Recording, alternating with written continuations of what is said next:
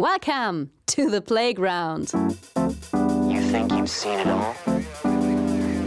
Neuwerts FM. Leading your marketing to where the magic happens. Ready for transformation? It might not work. That's why I do it. Who says that doesn't work? And here is your host, Ingo Stoll. Hallo und herzlich willkommen zu einer neuen Ausgabe von Neuwärts FM Transformer, dem Podcast für Transformation und neues Denken. Heute machen wir Transformation par excellence, denn wir werden die Zukunft der Welt für immer verändern. Versprochen. Und für diese Mission haben wir den besten Talkgast, den man sich wünschen kann, nämlich Zukunftsforscher Matthias Hawks. Und damit verlassen wir auch schon unsere kuschelige Komfortzone und machen uns auf den Weg Richtung Neuwärts. Kick off. Kick off. Ja, ich habe gesagt, wir werden heute gemeinsam die Welt verändern und Zukunft gestalten. Denn die Lösung zu diesem Welträtsel werden wir in dieser Sendung verraten. Ja, ich will da nicht vorgreifen, denn das kann unser heutiger Talkgast Matthias Hawks sehr viel besser.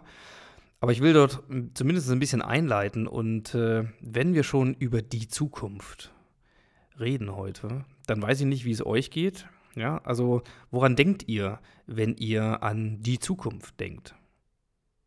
Ja, was für Bilder gehen euch da durch den Kopf?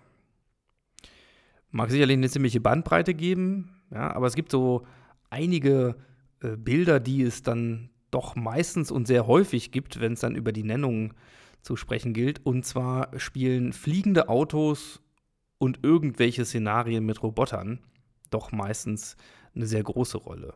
Und es ist überhaupt so, wenn wir uns Zukunftsdiskussionen anschauen, dann reden wir ganz häufig über Technologien. Ja, und was die für Auswirkungen haben und wie sie die Welt verändern und so weiter. Und das Problem ist eigentlich an Zukunftsdebatten, dass die wirklich wichtigen Entwicklungen, die am Ende Zukunft gestalten und wirkliche Veränderungen hervorgerufen haben, in diesen Diskussionen häufig gar nicht stattfinden. Gib mal ein Beispiel, was ich neulich in der, äh, weiß gar nicht in welcher Ausgabe von Freakonomics Radio, der großartigen Show von Steven Dubner gehört habe. Da geht es zurück in die 60er Jahre des letzten Jahrhunderts und äh, die Zukunftsdiskussion damals, die öffentliche, war geprägt von der Frage, steuert die Menschheit eigentlich auf das Space Age zu oder ist es doch eher das Nuclear Age, ja, was dann sozusagen der Zukunft ihren Stempel aufdrückt. Und äh, ja, ist unschwer zu erraten, die 60er Jahre geprägt von Raumfahrt, Mondlandung, äh, Atomkraft in ihren ganzen entweder apokalyptischen Szenarien oder vielleicht auch den segensreichen Erfindungen, Energie, Wohlstand und so weiter. Ja, das kann man jetzt heute äh, in der Retrospektive recht gut auflösen. Entscheidend ist, wisst ihr, was wirklich diese Zeit verändert hat und Zukunft gestaltet hat? Viel mehr als alles äh, was man nutzen kann, um irgendwie durch die Sterne zu fliegen. Ja, das ist die Babypille zum Beispiel. Ja. Die Babypille hat sehr viel mehr verändert in Richtung Gesellschaft, Emanzipation, ähm, Entwicklung und überhaupt unsere ganze Zukunft, wie sie sich entwickelt hat. Nur die fand in keiner Diskussion statt. So, und so ist es eben ganz häufig. Und wir wollen heute mal rausfinden, warum ist das eigentlich so? Ja, und gibt es eigentlich Unterschiede zwischen ähm, Trendforschung und Zukunftsforschung? Ja, oder ist das irgendwie das Gleiche? Und wie entsteht eigentlich Zukunft und wie können wir sie auch gestalten? Und äh, für all diese Fragen wendet man sich am besten an einen Zukunftsforscher. Und dann nimmt man auch am besten nicht irgendeinen, sondern den renommiertesten, den der deutschsprachige Bereich da zu bieten hat. Und das ist Matthias Hawks. Ähm, zu ihm kann man sehr, sehr viel sagen. Ich verweise hier mal auf die Show Notes, zahlreiche Bücher, die er äh, veröffentlicht hat. Und wir werden auch noch ein bisschen über Möglichkeiten reden äh, und ein bisschen was über ihn erfahren, gleich im Interview. Er ist auf jeden Fall der Gründer des Zukunftsinstitutes und beschäftigt sich schon seit einigen Jahrzehnten mit genau diesen Fragen. Und deswegen ist er für uns natürlich auch ein sehr, sehr gerne willkommener Gast. Ich kann euch auf jeden Fall schon mal versprechen, dass das Interview, was jetzt gleich folgt, wohl das dichteste in puncto Stoff, Gedanken und, äh, und Themen ist, was wir in unserer kleinen, kuscheligen Neuwärts-FM-Reihe bislang so produziert haben. Deswegen freue ich mich auch sehr drüber.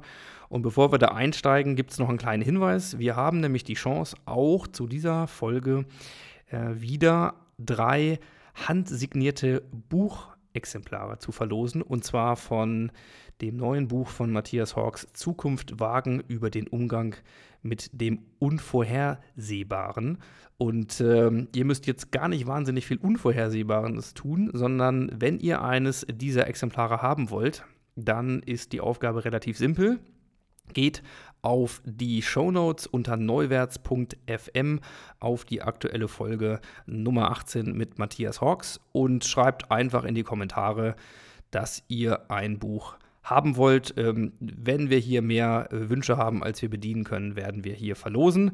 Und es sei noch gesagt, bei der letzten Ausgabe hat das mit den Kommentaren so mäßig gut funktioniert und deswegen machen wir es jetzt gleich nochmal, denn ich glaube daran, äh, dass es sich lohnt, sich dieses Buch anzuschaffen, beziehungsweise hier auch handsigniert zu erwerben. So, und damit genug der Vorrede, steigen wir ein und verändern wir die Zukunft mit Zukunftsforscher Matthias Hawks.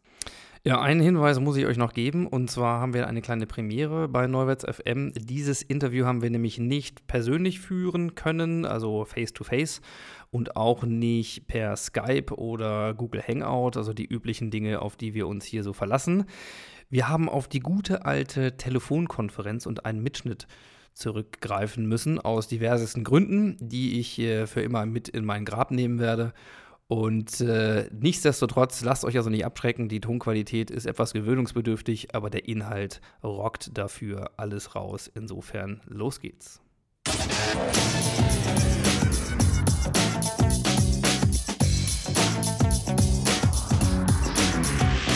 Insights.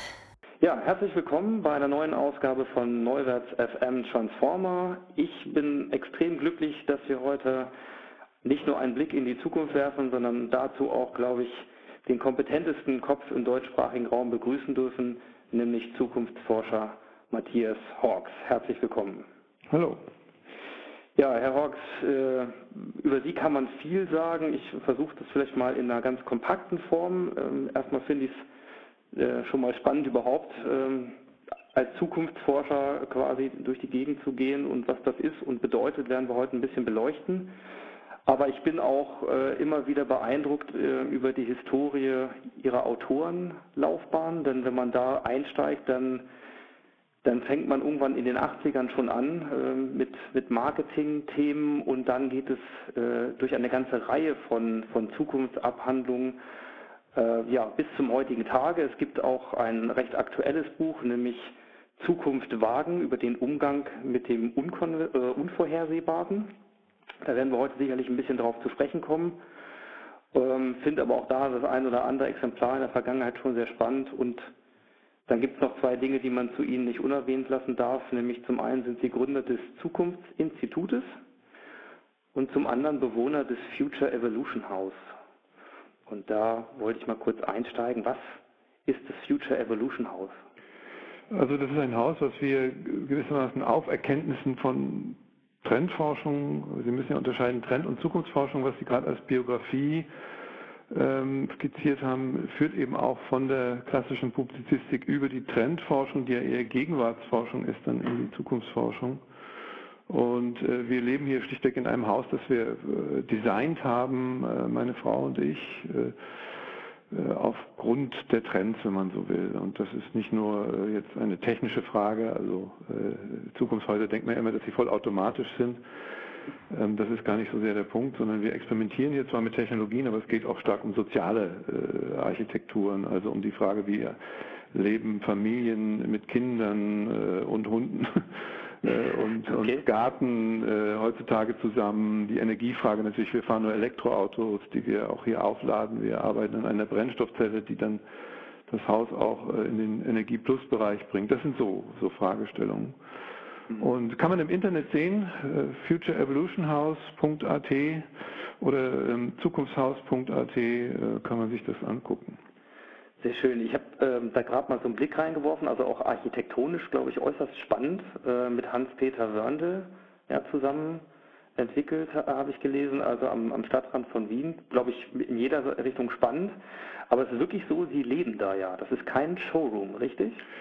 Ja, das ist ja das äh, Absurde. Das, äh, Zukunftshäuser normalerweise sind ja die Ruinen von morgen. Nicht? Also die baut man auf und dann baut man sie wieder ab, weil man nicht drin leben kann. Äh, weil da eine völlig falsche Auffassung von Zukunft drin ist. Nämlich, dass Zukunft ist immer gleich vollautomatisch. Nicht? Die, äh, und äh, das ist eigentlich unerträglich. Also wenn Sie in ein Haus reingehen, was eigentlich vollautomatisch ist und wo alles automatisch gekocht wird, warum sollen Sie dann da noch wohnen? Mhm. Äh, bei uns ist es eben ein bisschen anders. Wir, wir bauen und bauen um und bauen hin und her und wir haben auch einen anstrengenden Gemüsegarten Sportarten, damit wir fit bleiben. Und, ähm, so, so ist eigentlich Zukunft eben in einer anderen Mischform. Wir beschäftigen uns natürlich auch mit Design und Kunst und Materialien und all solchen äh, solchen Dingen. Also es geht eigentlich um eine, wenn Sie so wollen, eine äh, angereicherte, eine, eine multiple Zukunft. Nicht? Die meisten Menschen denken ja bei Zukunft immer an Technik. Ne? Also wenn Sie Leute fragen, was ist Zukunft, dann denken die an Raketen und, und, und Flugautos und irgendwelche komischen äh, Hauben über dem Kopf, so dass man nicht mehr denken muss am besten. Und das ist natürlich alles Quatsch, nicht? Das ist das Narrativ einer naiven Zukunft, die aus den 60er Jahren stammt. Mhm. Und äh, damit muss man sich natürlich auch beschäftigen, quasi als Historiker der Zukunft. Wie, wie ändern sich Zukunftsbilder? Wie sind sie gesellschaftlich vermittelt? Und wie führen sie uns auch immer wieder in die Irre? Das ist, äh, da sind wir schon sozusagen mittendrin und ich denke, die, die Zeit werden wir heute nutzen, um das mal ein bisschen auseinanderzunehmen. Ähm, in der Tat äh, finde ich es spannend, dass Sie sich quasi da eine, eine Umgebung schaffen, die wirklich fürs echte Leben gemacht ist und nicht nur Forschungsobjekt. Ich hatte mal das Vergnügen in der Schweiz, äh, in dem sogenannten Future Life House. Ja, die kenne ich auch. So rund um 2001, 2002 zu sein. Da hat man dann für einige Stunden in der Woche immer mal eine echte Familie, wohlgemerkt, ähm, eingeladen, die dann da äh, gekocht hat und äh, ihr Video-on-Demand-Programm abgespielt hat und draußen liefen schon die vollautomatischen Rasenmäher dann natürlich und so mhm. weiter. Aber gut, ich glaube, den Unterschied äh, haben wir verstanden, insofern extrem spannend äh, so mitzunehmen und es ist ja wahrscheinlich auch die perfekte Umgebung, wenn man sich äh, mit Zukunft beschäftigt und ich habe mal angefangen, so bei diesem Thema irgendwo zu sagen, naja, aus meiner Wahrnehmung ist es immer so, dass Zukunftsforscher auch ein gewisser Mythos was, was Mystisches umgibt. Ähm, so ähnlich vielleicht wie die Wahrsager im Mittelalter, die ja mit übersinnlichen Fähigkeiten etwas gesehen haben, was dem, den meisten verborgen ist und was ich eigentlich sehr spannend fand, ist so die Entwicklung, Sie haben es gerade gesagt, auch durch die Historie, vielleicht vom, wenn ich mal vom Wahrsagen anfange, ganz früher, bis hin zu einer echten Wissenschaft, also der Wissenschaft des Futurismus, die Sie ja auch betreiben. Und da würde mich mal interessieren, wo, ist, wo sind eigentlich die Unterschiede? Ja, Futurismus ist dann wieder noch eine andere äh, Konnotation. Also Trendforschung, damit begann ja, alles war stark orientiert eben an, an lebenskulturellen Wandlungen. Ähm, die Frage eben, wie ändert sich Gesellschaft im Jetzt? Nicht? Das ist eigentlich Trendforschung, dafür versucht man dann Worte zu finden und diese Worte werden dann eigentlich vom Marketing geklaut, um was zu verkaufen. Das war unsere Erfahrung. Mhm. Wir haben also erlebt so eine Art Selbstkorruption äh, einer ganzen Branche, nämlich letztendlich der Marketingbranche, die uns Trendforscher dann benutzt hat, ähm, ja eigentlich nicht so sehr um Gesellschaft zu erforschen, sondern da, die haben uns immer angerufen und haben gesagt, könnt ihr nicht mal einen Trend erfinden? Ja, unser Produkt geht nicht richtig. Und, ähm, aus diesem Missverständnis habe ich mich dann irgendwann befreit, indem ich quasi dieses zweite Bein der Modellbildung, Zukunftsforschung ist ja immer Modellbildung, äh, weiter ausgebaut habe. Und in diesem Spannungsverhältnis leben wir heute. Wir müssen natürlich Wandel beschreiben und das tun wir letztendlich mit wie Soziologen. Also ich habe ja mal Soziologie studiert und die Soziologen haben ja auch die Aufgabe, letztendlich Gesellschaft zu beschreiben. Aber bei uns ist eben der Aspekt noch mehr auf den Wandel und auf das Vorwärts äh, gerichtet. Also wir schauen quasi als Historiker nach vorne und ähm, mhm. fragen uns, was ist eigentlich der Sinn oder die Struktur von Prozessen? Äh, wie kommt es zu Krisen? Wann kommt es zu Krisen? Warum ähm, nehmen Menschen äh, Dinge so oder so wahr oder organisieren sich in welchen Formen und wo wird das sehr wahrscheinlich hinführen? Und da brauchen Sie halt, ja, da brauchen Sie halt Fleisch, da brauchen Sie ein Handwerkszeug, äh, das man auch lernen und lehren kann. Äh, das fängt an bei der Probabilistik, also bei der Wahrscheinlichkeitsrechnung. Und es hört eben auf in der tieferen Systemtheorie oder auch in der Evolutionstheorie, ähm, wo wir eben überlegen können, wie können wir quasi im evolutionären Sinn zum Beispiel Technologie beschreiben. Gibt es einen Algorithmus, der uns helfen kann, vorauszusagen, was wird ein Flop, was wird ein, ein, ein Boom, ähm, welche Techniken werden sich, Technologien werden sich in den nächsten Jahren durchsetzen, welche kommen in die Krise. Und das Interessante ist, wenn man da länger sich mit beschäftigt und auch so die einen Niederlagen oder, oder auch Erfolge hat, äh, dann merkt man, dass das, was man eigentlich aussagen kann über die Zukunft, die meisten Menschen gar nicht so interessiert.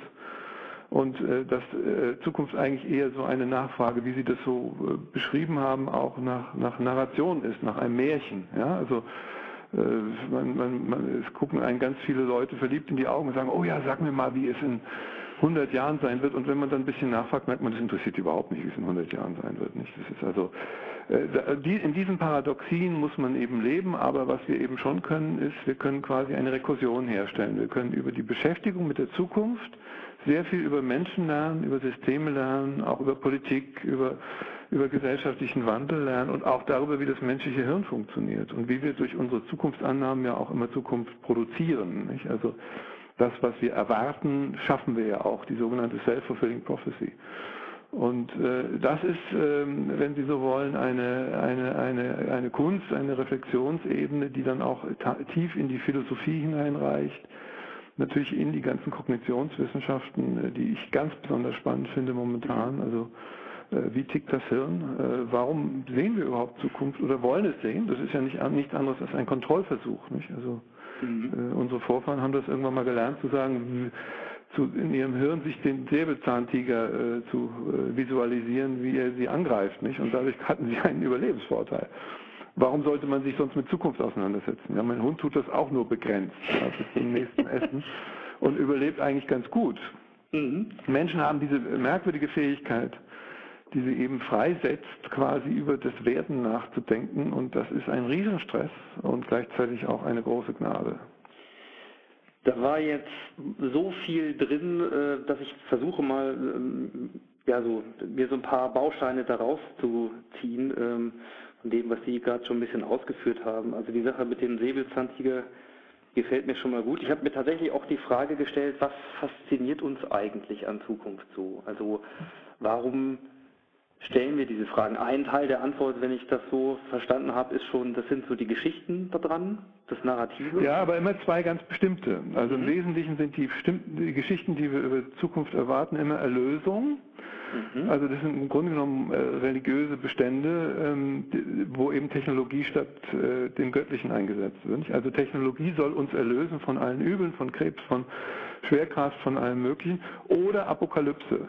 Mhm. Also Bedrohung. Ja? Also Zukunft interessiert uns immer deshalb, weil wir Bedrohung ausmachen wollen. Und in der deutschen oder der deutschsprachigen Kultur ist es eben so, dass die Bedrohungsszenarien so übermächtig sind, ja, dass eigentlich die Zukunft nur als Katastrophe gedacht werden kann. Nicht? Also das ist äh, unser, unsere bestimmte Kulturprägung ähm, und äh, deshalb äh, schwanken ja gerade Deutsch immer extrem hin und her, so zwischen auf der einen Seite so eine Untergangserwartung und auf der anderen Seite, äh, also 80 Prozent aller Deutschen glauben, dass die Zukunft schlechter wird als die Gegenwart. Nicht? Also das ist der Rekord weltweit.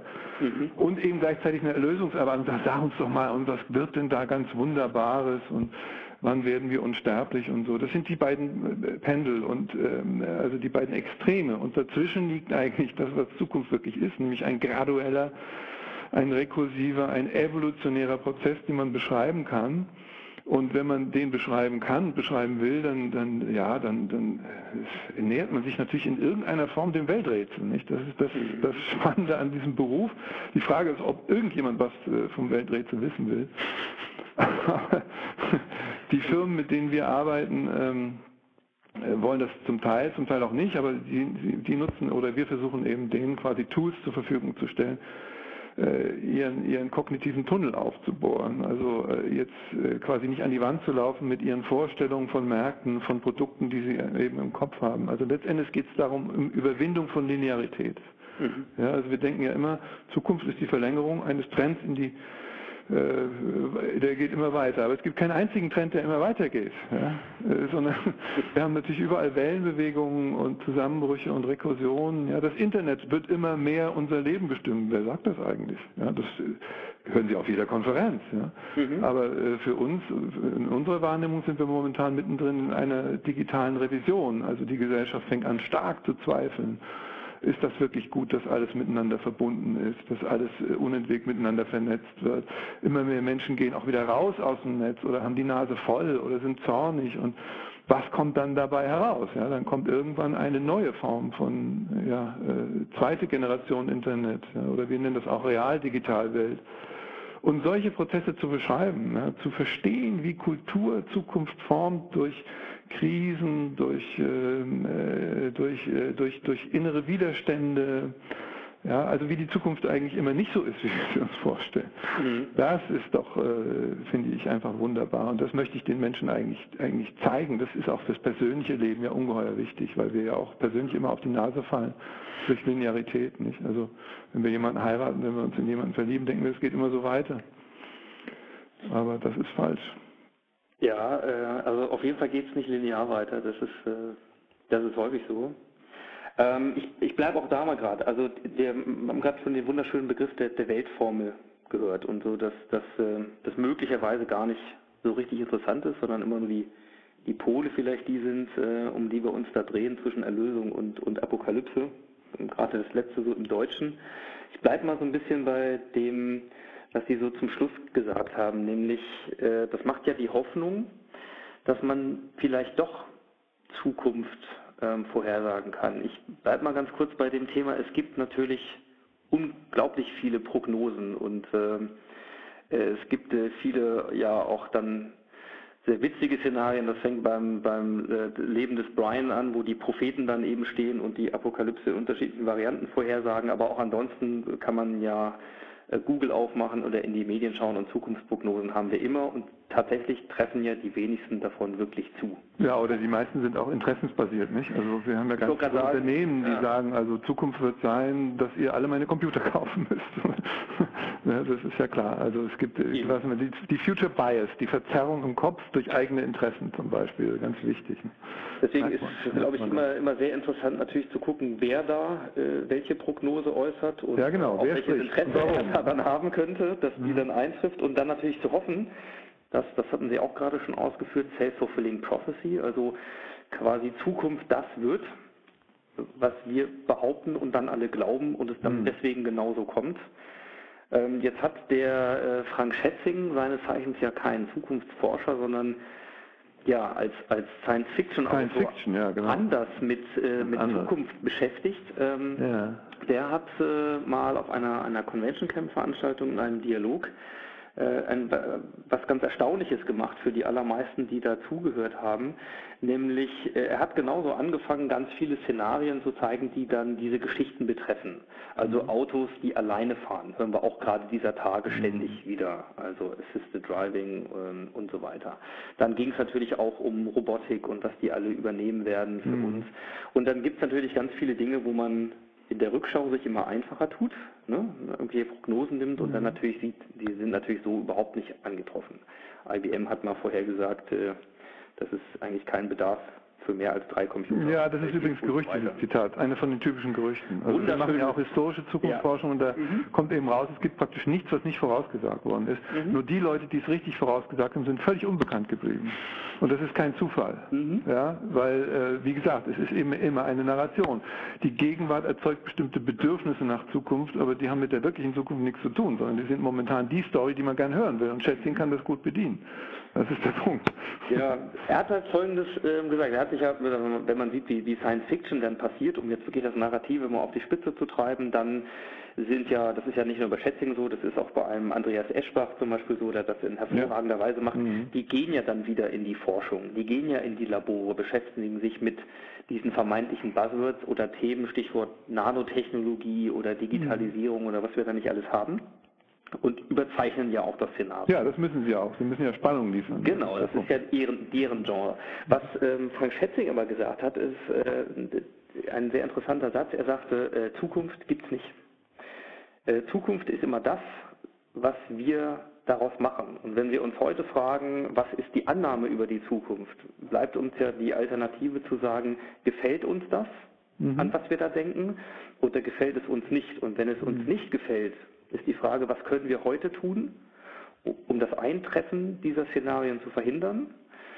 Wenn es uns gefällt, könnten wir uns fragen, was können wir tun, um das Eintreffen tatsächlich wahrscheinlicher genau. zu machen. Ja, und, also das äh, ist das genau ist das, was wir mit Rekursion meinen. Mhm. Ähm, das ist wie eine Projektionsleinwand, auf der man versucht, gesellschaftliche Abläufe durchzuspielen ja, und dann Entscheidungen zu treffen. Das, darum geht es letztendlich, mhm. das ist richtig. Aber die, die, die, die also Zukunftswissenschaft, wie wir sie betreiben, geht natürlich noch ein bisschen weiter jetzt als die möglichen Szenarien und dann meistens mit Schrecken oder Spannung eben darzustellen, sondern wir müssen natürlich Wahrscheinlichkeiten bieten. Mhm. Äh, man kann nicht alles voraussagen. Es gibt ja in, äh, vor 200 Jahren in der Aufklärung schon Versuche, der berühmte Laplace'sche Dämon von Laplace, der gesagt hat, es könnte also quasi einen Dämon geben, der genau weiß, wie alle Moleküle im Universum geschichtet sind und dann das nach vorne spielen. Ähm, das ist äh, deshalb auch schon nicht möglich, weil das Universum muss ein offenes Feld sein. Sonst, wenn wir die Zukunft kennen würden, gäbe es ja keine. Ja, dann wäre ja alles vorausberechnet und niemand würde mehr ein Geschäft machen, sich verlieben, überhaupt morgens aufstehen, weil alles schon vorbestimmt ist. Ja. Aber, aber es gibt Schneisen. Es gibt Schneisen von Wahrscheinlichkeiten und man kann erkennen, Muster erkennen, man kann Algorithmen erkennen ähm, und die liegen eben meistens nicht in diesen extremen narrativen Formen, wie die Science-Fiction-Autoren natürlich zu Recht sie beschreiben müssen, mhm. sondern ich sage mal, die Zukunft ist auch irgendwann, wenn man sie erreicht, oft ziemlich fade. ja, sie ist immer ein Kompromiss. Sie ist ja auch ein Ergebnis von, Kom von Kompromissen und von Krisen und von, ja, also am Ende wird es immer so sein, dass natürlich äh, äh, das, was uns wach macht im Kopf als Szenario nicht eintreten wird, weil es uns das natürlich genau ist das, was uns erschreckt und was wir vermeiden werden. Mhm. Natürlich werden die Roboter nicht die Weltherrschaft ergreifen. Das ist nur eine Angst, die aus dem äh, mangelnden Selbstbewusstsein von Menschen entsteht und äh, mit der man sich natürlich so auseinandersetzen muss. Aber wie wahrscheinlich ist es denn zum Beispiel, dass ein Pflegeroboter in äh, eingesetzt wird? Darüber kann man schon Aussagen machen. Mhm. Und das machen wir seit 10, 20 Jahren relativ erfolgreich. Wir erfahren nur auch immer wieder, die Firmen wollen es gar nicht wissen. Und auch die Gesellschaft will es eigentlich gar nicht wissen, weil es eben nicht so spektakulär ist. Mhm. Ja, also es ist immer, äh, Zukunft hat ganz viel mit Gradualität zu tun und mit Verschränkung und mit komplexen Systemen. Und ein Science Fiction muss natürlich immer drastisch sein. Ne? So, da muss eigentlich die Komplexität aufgelöst werden in Richtung auf, was weiß ich, Nano-Roboter überschwemmen die Welt und wir werden alle umgeformt. So. Mhm. Ähm, Klingt also wie gesagt, es ist aber relativ unwahrscheinlich. Ja, aber wie gesagt, das ist auch das, das Feld der Unterhaltung. Schauen wir mal tatsächlich ähm, auf die Unternehmen. So, davon beraten Sie ja jede Menge, große wie kleinere, und das schon über sehr langen Zeitraum. Und ich habe immer das Gefühl, nun sag mal, sind wir selber ein Unternehmen, vielleicht auch eher ein kleines hier mit unseren 40 Leutchen und äh, auch wenn wir Marketing machen, ich weiß sehr wohl, wie das mit den Trends und der Nähe zum Marketing ist. Also ich glaube, da muss man ganz selbstkritisch sagen, diese Selbstkorruption, die der, der Branche, gibt.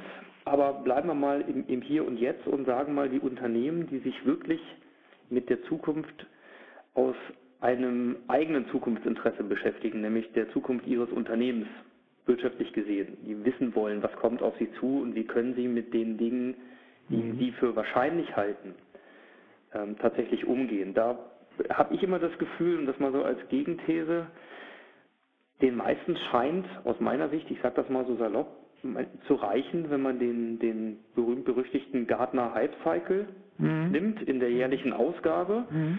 guckt, was jetzt kurz äh, genau. vor dem Peak ist, ja. äh, abschätzt, ob das schon Markt konform ist oder noch in den Bereich F und E gehört.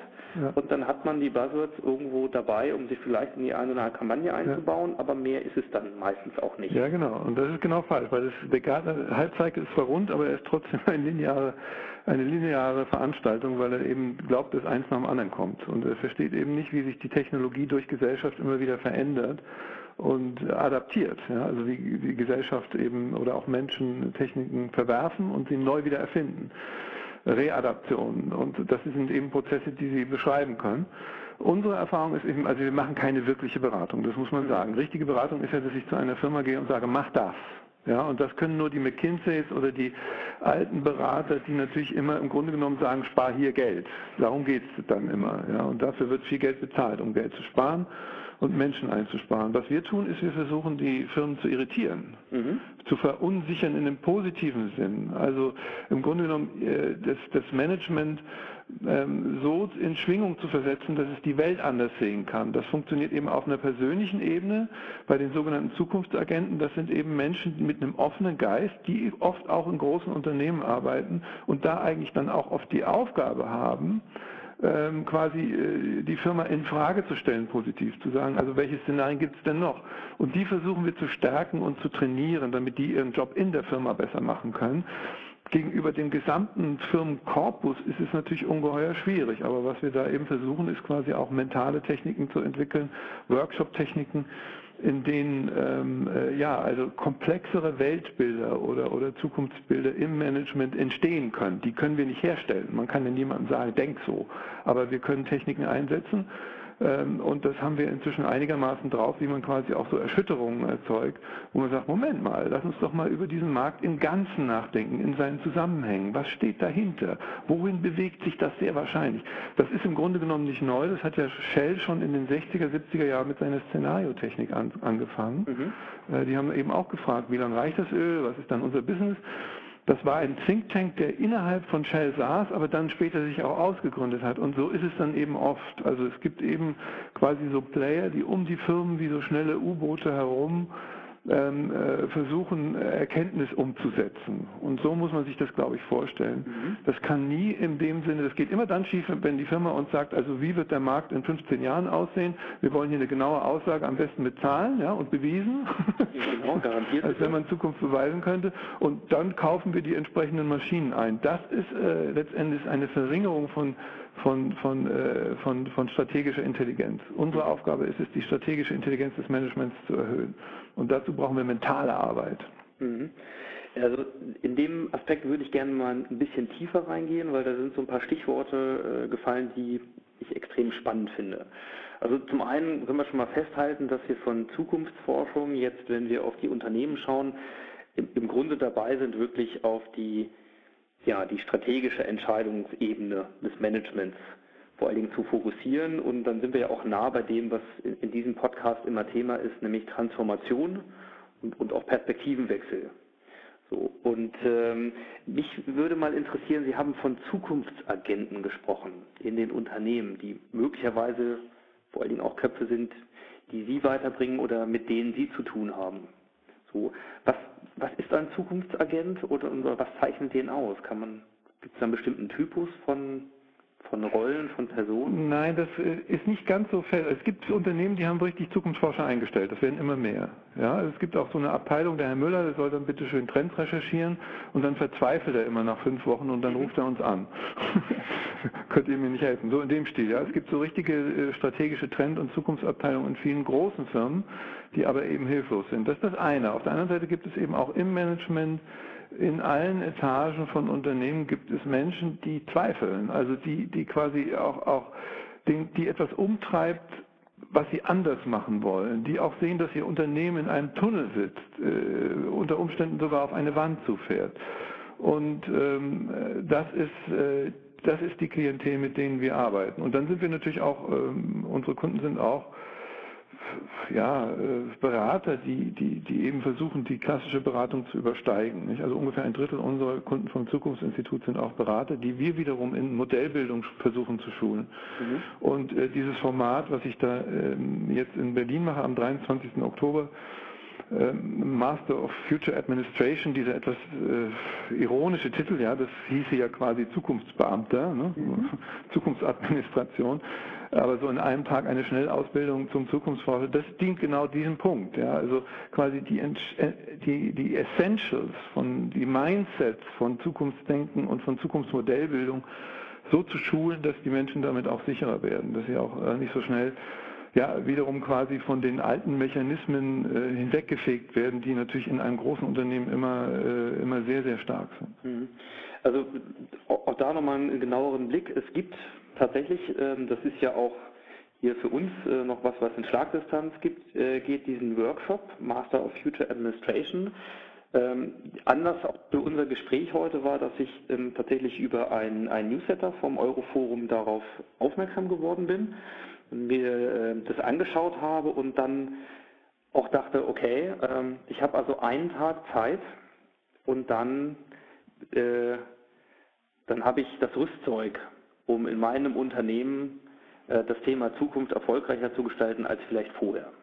So, da habe ich mich gefragt, mhm. so, ähm, wie muss man sich das vorstellen? Was, was passiert in diesem Tag und, und wie geht das überhaupt, dass man, ein Tag ist ja nun auch nicht ewig lang für so Ja, aber ein Tag kann sehr, sehr intensiv sein. Also mhm. es, Sie, Sie, kennen das ja. Es gibt ja Leute, die studieren sich zu Tode über viele Jahre und haben, sind trotzdem nicht auf den Punkt gekommen.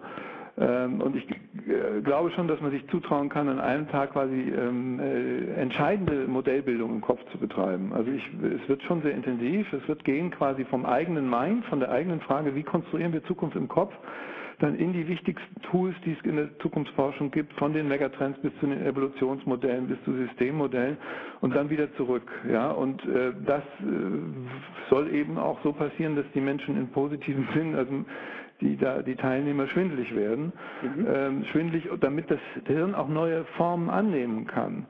Und äh, dabei setzt man sich natürlich nicht mit jedem einzelnen Trend auseinander, den es gibt. Also äh, stellvertretend schon mit dem einen oder anderen, also die großen makroökonomischen Trends werden wir schon ansprechen, sondern mit der Art und Weise, wie man denken kann und muss, äh, wenn man in diesem, äh, in diesem Genre äh, des Zukunftsdenkens tatsächlich ja, auf der Höhe der Zeit sein will. Ja? Das ist ja eine lange, lange Abfolge von Fehlern, die auch gemacht worden sind. Wir haben ja viele über die jetzt geredet, nicht? Also Zukunft mit Science Fiction zu verwenden, Zukunft linear zu sehen.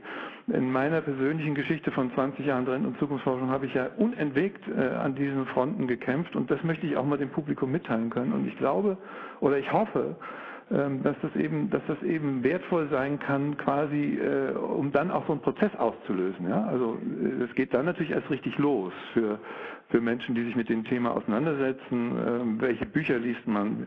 Mit welchen Theoretikern setzt man sich auseinander? Wie äh, erkennt man Spreu und Weizen? Mhm. Da ist laufen wir natürlich. Das Problem, was ich ja habe, ist, dass also ich sag's mal drastisch, ein Haufen Idioten auf diesem Feld rumlaufen, die, also die überhaupt keine Theoriebildung Bildung, äh, gemacht haben oder nur so tun, als ob.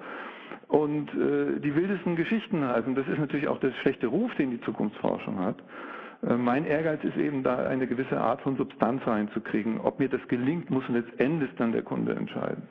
Also diesen äh, Workshop, diesen, diesen Master of Future Administration jetzt in Berlin am, am 23. Oktober, den, der findet so das erste Mal statt, richtig? Ja, und vielleicht wird er auch ein, einmalig bleiben. Das kann durchaus sein. Äh, das ist quasi ein Experiment, ob man das eben in so einer verdichteten Form auch machen kann. Mhm. Ähm, und äh, mal sehen. Ja? Also das ist, ja. äh, wie gesagt, es ist eben sehr prekär, ob das, ob die, ob quasi der, der Mindset in dieser Art und Weise schulbar ist oder vertretbar ist. Ich, ich möchte das mal ausprobieren. Also in diesem Rahmen, und das kann ich auch für die Hörerschaft dieses Podcasts sagen, sind Experimente sehr willkommen und äh, Transformation startet immer auf Feldern, wo noch keiner gewesen ist. Äh, das macht es ja so spannend und auch mit dem Scheitern als eine der möglichen Konsequenzen umzugehen, ja. Ähm, ist ja etwas sehr Erfrischendes, was auch nicht unbedingt in der deutschen Kultur jetzt gang und gäbe ist. Also wir haben die Erfahrung auch mit unseren Veranstaltungen, das ist ja nicht das erste Mal, wir machen ja auch jedes Jahr einen Zukunftskongress, äh, dass immer 10, 15 Prozent der Leute richtig sauer sind. wir haben uns was ganz anderes erwartet. Wir wollten eigentlich Marketingtrends oder sowas. Ja, genau. Oder äh, warum ist hier nichts über die Zukunft des Handels gesagt worden oder so etwas. Das, das ist unvermeidlich, aber äh, ich glaube, das, das ist ganz, ganz, ganz wichtig, dass es auch diese Abweichungen gibt. Man kommt um sie nicht herum. Das ist ja genauso wie wenn Sie als Künstler oder als, als Wissenschaftler arbeiten. Ähm, Sie werden immer irgendwelche Leute haben, die sagen, nee, also das finde ich eine völlige Unsinnstheorie oder äh, das ist ja Kunst, das ist keine Kunst oder sowas. Es ist, äh, ja, man muss sich auch riskieren, es ist prekär. Also ich sag mal eher umgekehrt, wenn Sie nur auf Zustimmung treffen, dann kann man hinterfragen, ob man das Maximale rausgeholt hat an, an Perspektivwechsel und vielleicht auch an Transformation.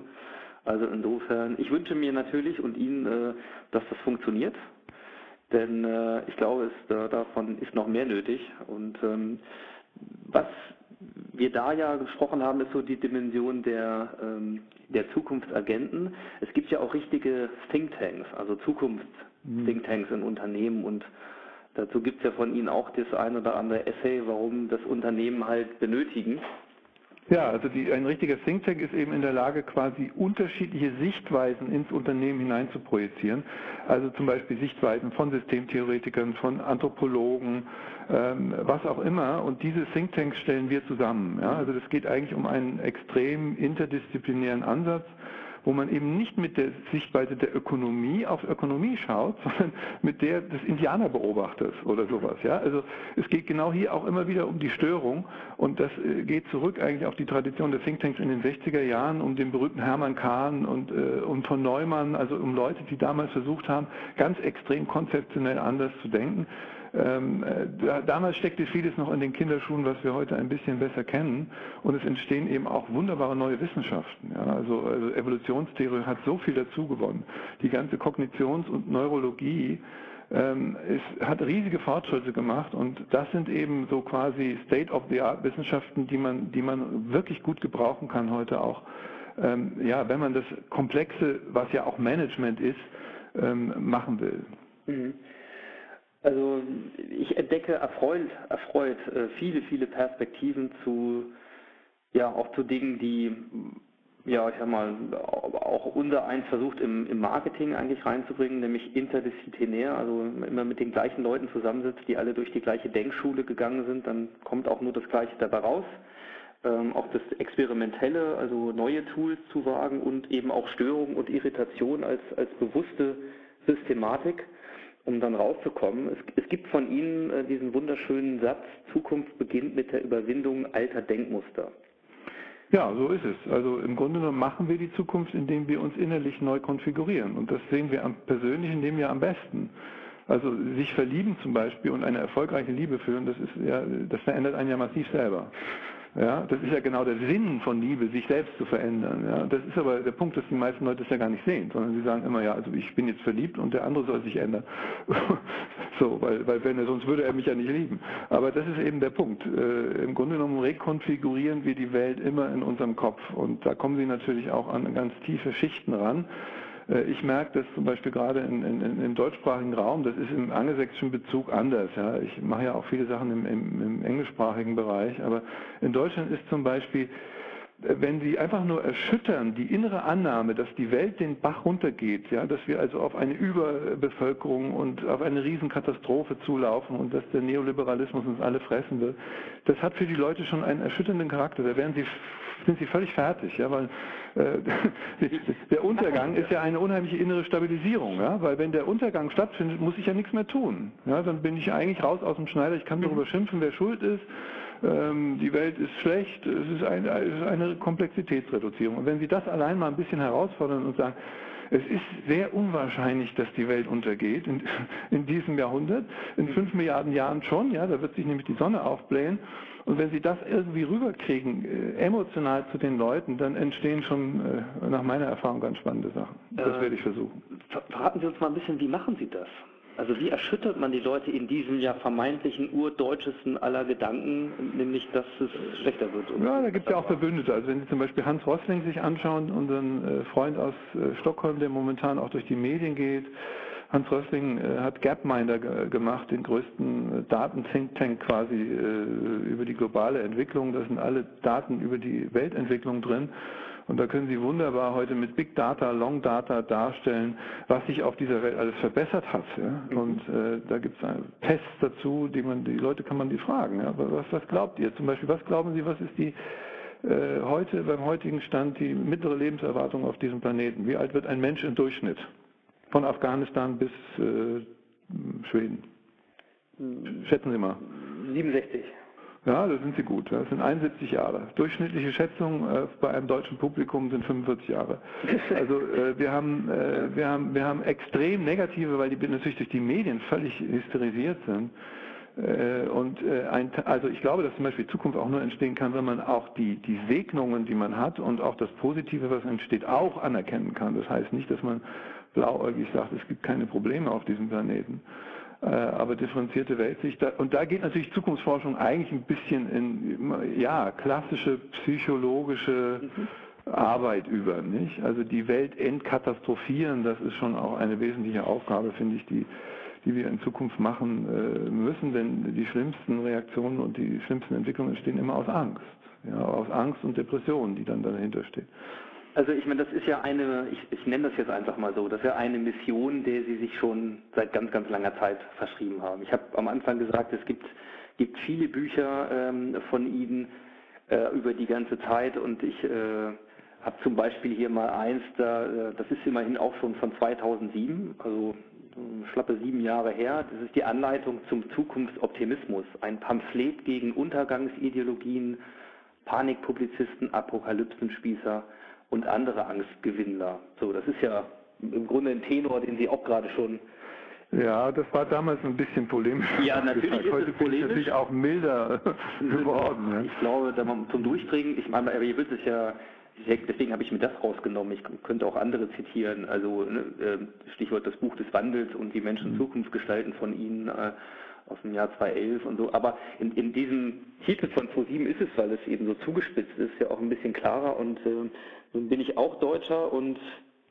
kenne das und äh, finde es schon eine Mission, wenn man sich dem positiven und auch dem positiven Blick in die Zukunft verschreibt, ohne dabei naiv zu werden und das am besten auch noch mit Fakten belegt, dann hat man ja auch bei Ihnen, glaube ich, auf die nächsten Jahre noch genug zu tun. Das, äh, Ja, impossible da mission. Ja. könnte man noch ein paar Bücher drüber schreiben und das Ja, werden. Sie hoffentlich auch. Aber das hat keinen Sinn, darüber Bücher zu schreiben, weil das ist, funktioniert natürlich anders. Und, und es geht auch nicht um Optimismus. Optimismus und Pessimismus sind ja beides Ideologien, das sagt ja schon Ismus. Ja? Also die sortieren quasi die Welt nur in einer bestimmten Wahrnehmungsebene. Der, der Rossling sagt immer sehr schön über sich selbst, ich bin Possibilist, Mhm. also quasi Vertreter des Möglichen. Und äh, das ist, glaube ich, die, die, der, der entscheidende Schlüsselsatz. Wir können immer nur als Menschen Vertreter des Möglichen sein, weil das Leben und die Evolution eben auch immer das, das Schreckliche und das Krisenhafte äh, und, und, und, und auch den Tod beinhaltet. Ähm, aber diese Haltung gegenüber der Welt einzunehmen, die, die, die ist, glaube ich, auch lebenserhaltend. Ähm, und das darf man nicht frontal machen. Also äh, man kann keinen Apokalyptiker, und davon rennen ja auf der Straße Hunderttausende rum, davon abhalten. Sie, also wenn Sie sagen, an, hallo, denkt doch mal anders, so wird es nicht funktionieren. Das sind gewissermaßen, ja, ich sage mal, arkane äh, Techniken der Psychologie, geheime die man, die ich auch gar nicht offenbaren würde, ja, und von denen ich wahrscheinlich auch gar nicht selber weiß, ob ich, wie sie funktionieren. Aber manchmal erlebe ich so auf Veranstaltungen, erlebe ich so dieses, dieses tiefe Seufzen, das dann eben auch sich umsetzen kann in eine Art von Neugier und Hoffnung auf die Zukunft. Ähm, Und darum geht es mir natürlich. Das ist letztendlich das Gold, was ich versuche zu spinnen. Hm. Ich habe so, so zwei, drei Dinge, vielleicht um, um mal so ans Ende zu kommen, denn äh, die Gefahr bei einem Thema und Ich habe ein bei bisschen einem das Problem, dass ich kochen muss. Das ist überhaupt kein Problem, das würde ich äh, auch eher sagen. Deswegen, wir kommen auch so, so auf die Zielgerade, äh, obwohl wir hier noch länger reden könnten. Das Thema wird es hergeben. Äh, ich will nur mal ganz kurz einen Punkt äh, rausgreifen, Stichwort Medien. Mhm. Wir waren beim Marketing, jetzt sind wir ein bisschen bei den Medien und eben auch bei diesem ganzen Thema Hysterie und, und Angstverstärker. Es gibt, äh, naja, ich, ich sag mal so, es, es gibt ja vermeintlich auch die Meinung, wenn wir als Deutsche in die USA gucken, dann sind wir hier noch ganz gut dran, weil da ist es dann immer noch ein bisschen extremer, Stichwort Bowling for Columbine, wenn man solche Dokumentarfilme dann mal nimmt, äh, wo es dann vermeintlich noch ein bisschen schlimmer ist. Aber also haben wir eine Chance, auch an den Medien, ähm, an dieser Systematik, dass sie sich eher auf das Negative stürzt und es verstärkt, haben wir eine Chance, auch daran etwas zu verändern? Nein, weil die Medien sind ein System und äh, das System arbeitet wie eine Maschine und äh, es arbeitet mit einer einzigen Kernressource und das ist Erregung.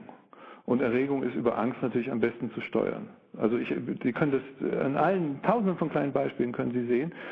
Ich bin selber Journalist. Ich war jahrelang bei der Zeit in, in Hamburg und, und bei anderen Zeitungen wie Tempo und Merian.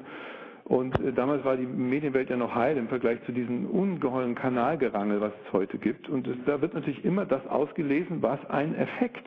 Ja, also entweder ist es Sex oder ist es äh, Skandal oder es ist eben die Skandalisierung der Welt. Die einzige Hoffnung, die man haben kann, ist, und die ist vielleicht nicht unbegründet, dass es immer mehr Menschen gibt, die abschalten die den ganzen Kram nicht mehr glauben, die also inzwischen auch so ein instinktives Gefühl dafür haben, das, was in der Zeitung steht, ist nicht eine Weltbeschreibung. Ich muss meine eigene Weltbeschreibung finden und dafür brauche ich andere Kanäle und es gibt ja nun auch das Internet, wo man auch andere Dinge in Erfahrung bringen kann. Also die entscheidende Frage ist, wie werden die traditionellen Medien, die immer mehr in die apokalyptische Ebene gehen, wie werden die ihre Deutungsmacht verlieren und welche neuen Deutungsformen entstehen da? Ähm, jenseits der Hysterie. Nicht? Und das ist, äh, das ist in der Tat eine unglaublich heikle Frage. Äh, aber Medien zu steuern ist vollkommen unsinnig. Ich würde auch nicht dafür plädieren, jetzt zu sagen, die Medien müssen es alle positiv berichten. Das ist nicht ihre Aufgabe. Ähm, es ist, die Frage ist ja eben die der Konstruktivität. Nicht? Also äh, stellt man ein Problem so oder so dar. Ich habe es jetzt wieder erlebt. Vorgestern äh, letzte Woche kam eine neue Rechnung von ein paar äh, Wissenschaftlern der UNO raus. Die haben nochmal anders probabilistisch die Weltbevölkerung hochgerechnet und in einer Spanne von 9,6 bis 12,3 Milliarden äh, am Ende dieses Jahrhunderts. Ja. Da stand in, in, in, dieser Studie in Science drin. In allen deutschen Medien stand drin, wir werden 12,3 Milliarden Menschen haben. Ja. Also die oberste Schätzung, die die unwahrscheinlichste ist, wird dann als Faktum genommen. Und das glauben alles die Leute. Ja. Also es ist, äh, es ist unmöglich. Ich war zu lange selber in den Medien, um diesen Effekt nicht, äh, nicht zu kennen. Und ich glaube, da würde ich, da würde ich auch keine Hoffnung drauf machen. Aber es gibt immer mehr Menschen, die sich einen eigenen Kopf machen und die eben verstehen, dass die Welt komplexer ist als das, was äh, quasi an linearen Trends in den Medien vertreten wird. Also ich sag mal, schöner kann man eigentlich, äh, ich sag mal, unser, unser Gespräch nicht am Ende äh, erstmal auf den Punkt bringen, beziehungsweise vielleicht hier auch an der Stelle erstmal beenden, denn die Chance, erstmal sich seine eigene Meinung zu bilden und das Internet eben nicht dafür zu nutzen, noch mehr Wiederholungsschleifen und, und Verstärker und Echos von dem zu hören, mhm. ähm, was uns dann vielleicht eh nicht gefällt und weiterhilft oder eben nur das Muster bedient, ist, das ist natürlich ein wunderschöner Aufruf. Als Podcaster kann ich sagen, es gibt unglaublich in dieser Nische Podcast, es gibt unglaublich tolle, dezidierte, ausgefeilte und auch wissenschaftlich hinterlegte Formate, die völlig frei von allen Kosten im Web zu finden sind, genauso wie sicherlich Blogartikel. Ähm, also mehr davon zu nutzen, ist sicherlich schon mal ein Weg für uns persönlich. Ähm, auf Unternehmensebene können wir mal festhalten, dass man das Thema Störung und Irritation tatsächlich mit offenen Armen äh, und dann auch mit den richtigen Werkzeugen, sei es für die Zukunftsagenten und das Thema Workshops oder auch für die Thinktanks, aufnehmen kann und sollte. Äh, und wir hoffen mal, dass es vielleicht das ein oder andere äh, Unternehmen in Zukunft mehr gibt, was sich für irgendwo den Gradient zwischen Apokalypse und Erlösung interessiert, um es halt zu gestalten. und ähm, insofern bedanke ich mich ganz herzlich bei Ihnen, Matthias Hawks, für das, äh, für das anregende Gespräch. Äh, es sei erwähnt, wir haben in den Show Notes äh, auch die Dinge, die wir heute auf der Tonspur hatten und viele Links, sei es zum Zukunftshaus, sei es zum Zukunftsinstitut und natürlich auch bei Ihnen äh, auf Ihrer Plattform hawks.com findet man viel dazu, viel Lesenswertes. Und äh, ich drücke Ihnen die Daumen für den Workshop in Berlin, für den Master of Future Administration, dass es ein Erfolg wird. Und ähm, würde mich jederzeit wieder freuen, wenn wir diese Diskussion in der Zukunft irgendwo mal Wunderbar. können. Ja, herzlichen Dank für das Gespräch. Gern geschehen. Und Sie sind ähm, herzlich eingeladen, wenn Sie oder jemand anders kommen will. Wir kriegen da bestimmt eine, äh, noch eine Gästekarte hin in Berlin. Das äh, nehme ich äh, dankend an und die Reise nach Wien äh, wäre damit sozusagen um eine Highlight bereichert. Und wenn wir schon bei Highlights sind, Sie waren auch so nett, drei Ausgaben vom aktuellen Buch Zukunft wagen über den Umgang mit dem Unvorhersehbaren sogar als persönlich signierte Copies hier mit äh, in der Hörerschaft zu verlosen. Wie man da rankommt, das werden wir gleich noch erzählen. Also auch dafür schon mal vielen Dank und ansonsten äh, guten Appetit. Ja, herzlichen Dank. Ich gehe jetzt mein eigenes Gemüse, Gemüse kochen. Bis dann. Tschüss. Ja, danke. Tschüss.